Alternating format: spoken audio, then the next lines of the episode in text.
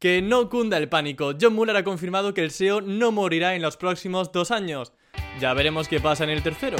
La que se está liando, estamos viviendo en primera persona la nueva revolución industrial. Y es que si no te has enterado todavía, Microsoft y OpenAI están en guerra con Google, porque los dos quieren acaparar el mercado de los buscadores que buscan a raíz de la popularidad de ChatGPT convertirse más en un chat conversacional que en un buscador con un listado de resultados tal y como estábamos acostumbrados hasta día de hoy. Y se está liando pero muchísimo, así que hoy en esta actualidad SEO vamos a desgranar y a comentar las reflexiones sobre el futuro del SEO relacionado con estos nuevos chats conversacionales. Pero antes de nada, como todavía queda SEO para rato y para muchos años más adelante, os quiero hablar del patrocinador de hoy que es Webpositor Academy, el Master SEO que más recomiendo y con una formación súper práctica y actualizada para todos aquellos que queráis convertiros en consultores SEO profesionales. Si quieres dar un salto profesional en tu carrera como consultor SEO, Webpositor Academy tiene todo lo que necesitas para dar ese paso. Además, si te das prisa y te inscribes durante estos días, vas a tener 400 euros de descuento en tu matrícula. Pero que si no estás convencido o quieres aprender SEO de forma totalmente gratuita, tienen en marzo el evento Do You SEO y en el que los profesionales con más experiencia del sector van a enseñarte cómo trabajan con sus clientes SEO. Así que como digo, toda la información la tienes en la descripción tanto del Master SEO como del evento gratis Do You SEO. Dicho esto y sin más dilación vamos a hablar del tema que nos incumbe hoy que ya os digo que da para coger palomitas, sentarte y bueno, pues reflexionar sobre la que se nos viene encima. Así que no te muevas y ponte cómodo porque aquí comienza Campamento Web. Bueno, ya os he puesto en contexto previamente. Ya sabéis que OpenAI, que fundó ChatGPT y Microsoft se han aliado y son ahora súper amigos para implementar inteligencia artificial en todos los servicios de Microsoft, entre los que se incluyen Microsoft Edge y el buscador de Microsoft Bing, que como sabéis Bing es competencia directa de Google. Bueno, pues lo que ha pasado en estos días, de hecho en esta semana, es que ha sido todo a un ritmo vertiginoso. Bing ha implementado un chat tal y como conocemos en ChatGPT, con respuestas muy directas, completas y, bueno, precisas, entre comillas, eh, para que los usuarios no tengan que entrar en ninguna página web para encontrar un resultado Sería como una especie de rich snippet pero mejorado. Este chat de Bing es una versión mejorada de ChatGPT, aunque es cierto que al menos en la versión en español vemos algunas carencias y algunos fallos a la hora de interpretar respuestas. Te ofrece información a veces imprecisa, errónea, que mezcla conceptos, pero sin duda es un paso muy interesante sobre esta batalla de implementar un chat conversacional con inteligencia artificial dentro del buscador. Claro, imaginaros la situación, Google tan feliz eh, desde hace muchísimos años siendo el buscador líder en un montón de países y de repente dice Bing, oye, que somos los primeros en poner un chat con inteligencia artificial en el buscador.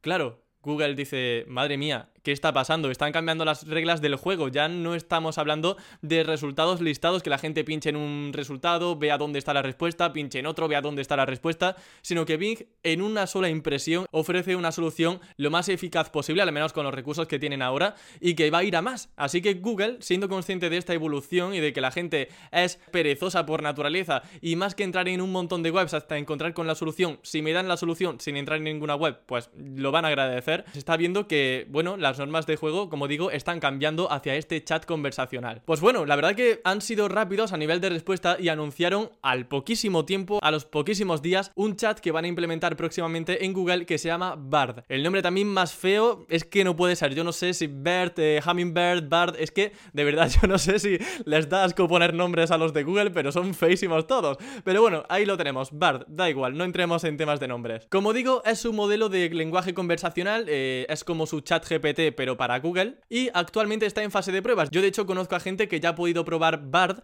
eh, en fase de pruebas en una demo, y la verdad que sus impresiones, tal y como me han comentado, no son del todo positivas, especialmente como digo en el idioma español. Lo que más ha enfadado a la comunidad SEO con esto es que ese Bard que va a lanzar Google en las próximas semanas, y esto está confirmado por Google, que en las próximas semanas se va a lanzar, no está citando fuentes actualmente. ¿Esto qué quiere decir? Que es como un chat GPT literal, es decir, pregunto y respondo, pero no hay ningún enlace hacia ninguna fuente, hacia ninguna referencia. ¿Eso qué quiere decir? Que las páginas web pasan completamente a un segundo plano. Y no a un segundo plano, sino que desaparecerían.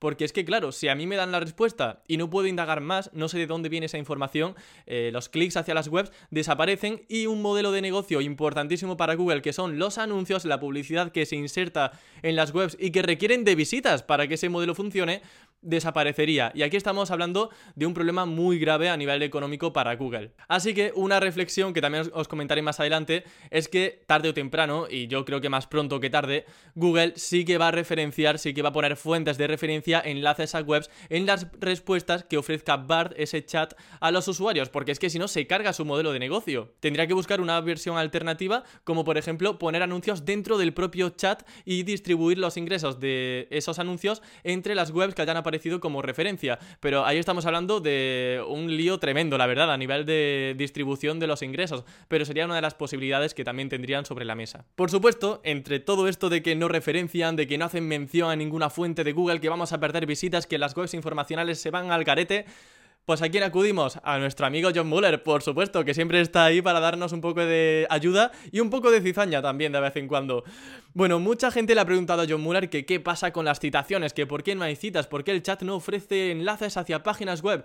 Y su respuesta fijaros, eh, agarraos bien, es que no tiene ni idea, básicamente. Lo que ha dicho es que está expectante de lo que pueda pasar en Google en los próximos meses y que eh, no tiene información adicional sobre si en un futuro el chat de Bard va a incluir fuentes o no. Pero vamos, como os digo, sería muy raro que un chat como Bard no incluya fuentes de referencia, sobre todo porque también a nivel de usuario a mí me gusta ver de dónde viene la información y que realmente si quiero indagar en esa información pueda consultar ese sitio web, ese artículo para ver toda la información completa y no solamente el extracto que me ofrezca Google. Y bueno, volviendo a toda esa guerra de Microsoft, de Bing, de OpenAI versus Google, pues por supuesto Alphabet, la empresa de Google, anuncia un evento para el 8 de febrero en el que presentarán oficialmente su modelo de chat y alguna que otra novedad más con respecto a Google. Pero ¿qué pasa? Que Bing se adelanta. Y un día antes, es que para que veáis la rapidez de todo, es que no estamos ni a mitad de mes y ya ha pasado de todo. Un día antes, el 7 de febrero, Microsoft anuncia un evento también relacionado con su inteligencia artificial para decir, oye, que Google tiene un evento el día 8, no os preocupéis, que un día antes nosotros vamos a poner aquí los pies sobre la mesa y vamos a decir, oye, que somos los primeros en integrar inteligencia artificial dentro de nuestro buscador en modo de chat. Pero como digo, que sean los primeros no significa que ni los mejores ni los que vayan a tener el liderazgo de aquí a un futuro. Todavía queda muchísimo camino por recorrer. Es que han pasado días literalmente desde que se lanzó el chat en Bing, esa versión mejorada de ChatGPT que os comentaba, y Bard. En cuestión de horas, eh, Twitter empezó a arder y empezaron a darse muchísimas noticias del tema. Así que tranquilicémonos que no sabemos todavía quién va a ganar la lucha. Lo que sí sabemos es que cuando Microsoft hizo ese evento, sus acciones subieron. Sin embargo, con el evento de Google, las acciones bajaron. Así que aquí vemos que los inversores ya tienen un claro ganador. Pero como digo, vamos a tranquilizarnos, que queda mucho camino por delante. Eh, realmente la evolución de este modelo de lenguaje conversacional requiere de tiempo, requiere de mucha inteligencia artificial, como su nombre indica, y esto requiere de que también mucha gente vaya usándola con el tiempo para que vaya mejorando. Y estoy seguro de que Google tiene un as bajo la manga, Microsoft tiene otro as bajo la manga, y la batalla y el entretenimiento, desde luego, está servido. De hecho, uno de los ases que tiene Microsoft bajo la manga se llama Prometheus. Prometheus es un modelo generativo, también, pues como digo, muy en línea con este chat conversacional, eh, esta inteligencia artificial que nos ayuda con respuestas directas, como si habláramos con un asistente, y del que aseguran que va a ser mucho más poderoso que ChatGPT pero mucho más poderoso. Así que sí, ese as bajo la manga, Microsoft lo tiene, lo ha presentado en ese evento del 7 de febrero y no está todavía implementado ni en Bing, ni en Microsoft Edge, ni en ninguna de sus tecnologías, pero probablemente llegue en un futuro. ¿Por qué no lo utilizan todavía? Pues seguramente por tema de recursos. Ya sabes que esto requiere de muchísima inversión económica y hacer una inteligencia artificial y poner a disposición de todo el mundo un modelo generativo tan avanzado pues eh, realmente es algo que tienen que valorar a nivel económico si es rentable o no. Así que han empezado con un modelo en el chat un poquito menos eh, potente, que consume menos recursos, y ya veremos en un futuro si ese modelo eh, se implementa con Prometheus, que como digo, pues es este modelo que está como en la lejanía, como diciendo, oye, aquí estoy yo, que en cuanto Google parezca que me va a ganar, voy a lanzar Prometheus y se van a cagar otra vez. Así que veremos cómo va evolucionando todo esto. Con respecto a la presentación de Google del 8 de febrero, ya hemos visto que la del 7 de febrero le gustó mucho a los accionistas, que presentaron Prometheus, esa integración con Bing y Microsoft Edge, tanto en buscador como en navegador.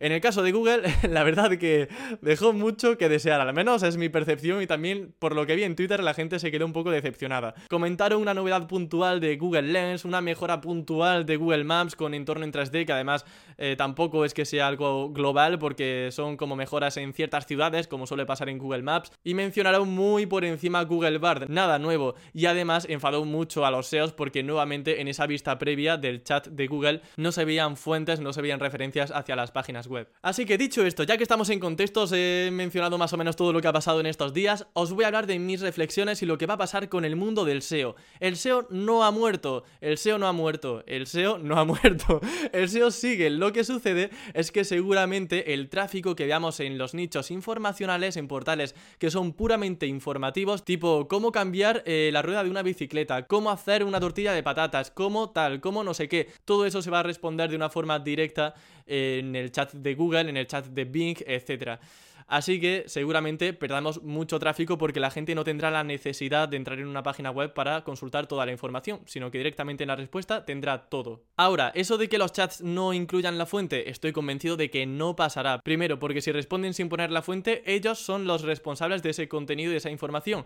Como den información imprecisa, incorrecta, eh, alguien tenga problemas por haber usado una respuesta que le ha dado Google y, y pues bueno, yo que sé, que se ponga enfermo de repente por una respuesta equivocada. Pues pues Google se podría meter en problemas muy gordos. Así que estoy convencido de que Google tarde o temprano va a mencionar fuentes y además porque su modelo de negocio, el más importante, es Google AdSense y Google Ads. Es que si no hay webs que muestran anuncios, uno de sus modelos de negocio más importantes se va al garete. Ahora bien, las webs que requieran de una acción, ya sea comprar, descargar, usar una herramienta, sí que van a sobrevivir, porque eso no es algo que el chat pueda responderle de forma directa. Tú no puedes decirle, al menos actualmente al chat, quiero comprarme un chaquetón marrón de Jack and Jones eso no lo va a hacer el chat y no te va a comprar automáticamente. Tendrás que entrar en la página web, en la tienda online, tendrás que darle al carrito de compra, comprar, etc. Eso sí que, eh, al menos a día de hoy, va a seguir eh, supliéndose de forma manual en el buscador. Ahora, otra cosa muy importante, trabajar una marca, ya sea personal o corporativa, va a convertirse en algo esencial e importantísimo. Trabajar una comunidad de seguidores. Porque así la gente va a querer escucharte a ti directamente. No va a querer que Google le dé una respuesta directa de cualquier fuente. No, la gente va a querer escuchar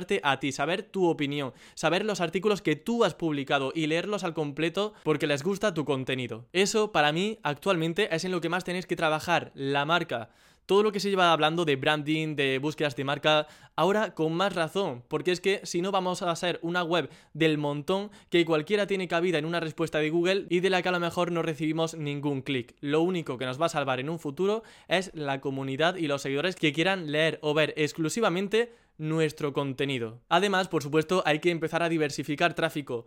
Si tenemos webs informacionales, yo os animaría a que intentarais trabajar Discover, YouTube, podcast, redes sociales, todo lo que os permita acumular tráfico y derivar tráfico sin depender directamente de Google, porque si Google da una respuesta directa tal y como hace ahora mismo con Rich Snippets, pero con un chat conversacional, probablemente nuestra, nuestra visibilidad, los clics que recibamos a nuestra web también se vea mermada, se vea perjudicada y tengamos menos visitas. Finalmente, al haber muchas respuestas para una consulta, por ejemplo, cómo atarse los cordones, por poner un ejemplo tonto, hay muchísimas webs que te explican cómo atarte correctamente los cordones, pero un montón, yo que sé, habrá cientos de webs que te lo digan correctamente y todas serían válidas para aparecer en el chat eh, como respuesta directa, así que ¿cómo va a evaluar Google y cómo va a priorizar Google que salga una web y no otra?